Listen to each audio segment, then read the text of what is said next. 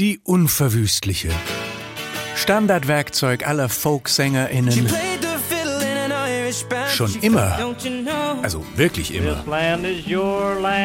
Aber in Rock und Pop hatte sie es nicht immer leicht. Akustische Gitarre nennen wir sie ja auch erst seit der elektrischen Konkurrenz. Die klang lauter, cooler, variabler. 1965 war es. Da wechselte sogar Bob Dylan, oberster Songdichter seiner Generation, zur Stromvariante. Die Folkfreaks schmollten zwar und noch Jahrzehnte später hatten ja auch Hardrocker ihren Hit mit der Akustikballade. Trotzdem dominierten ab den 70ern elektrische und elektronische Instrumente. Vorläufig, denn jeder Trend schafft ja seinen Gegentrend. Nicht zuletzt durch die Konzertreihe MTV Unplugged erinnerte wieder die akustische an ihren Charme. Leicht zu lernen, ultratransportabel, lagerfeuerkompatibel, wie gesagt, schon immer. Vor dreieinhalbtausend Jahren zupfte in Ägypten der Sänger Harmose für Königin Hatschepsut seine dreiseitige lederbezogene Laute. Es gab die altgriechische Lyra und die Kitara.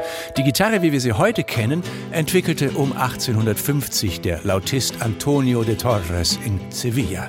In Europa behielt sie im Flamenco oder in der Klassik ihren breiten Hals und Saiten aus Tierdarm, später Nylon. In Amerika, da konstruierten sie beim Familienbetrieb Martin in Pennsylvania kurz vorm Ersten Weltkrieg die stahlbespannte Westerngitarre. Laut und robust, auch mal zwölfseitig, das klingelt so schön. Und jedenfalls klassikerfreundlich. Mal schlicht geschrubbt, mal edel auskomponiert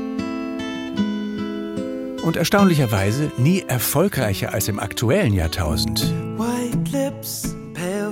Ed Sheeran, Luis Capaldi, Passenger, George Ezra sind konstant in den Charts. Auch DJs haben längst die gewisse Prise Folk entdeckt. Zu Beginn der Corona-Pandemie performten eh alle im Wohnzimmer mit Akustikgitarre. Die geht einfach immer. Beim Jungstar auf YouTube, beim Newcomer im kleinen Club und wenn sich Ed Sheeran allein vor 80.000 Fans ins Wembley-Stadion stellt.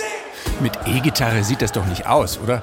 Diese ganz autarke, freie Urfigur des Sängers oder der Sängerin, für die braucht's eine akustische.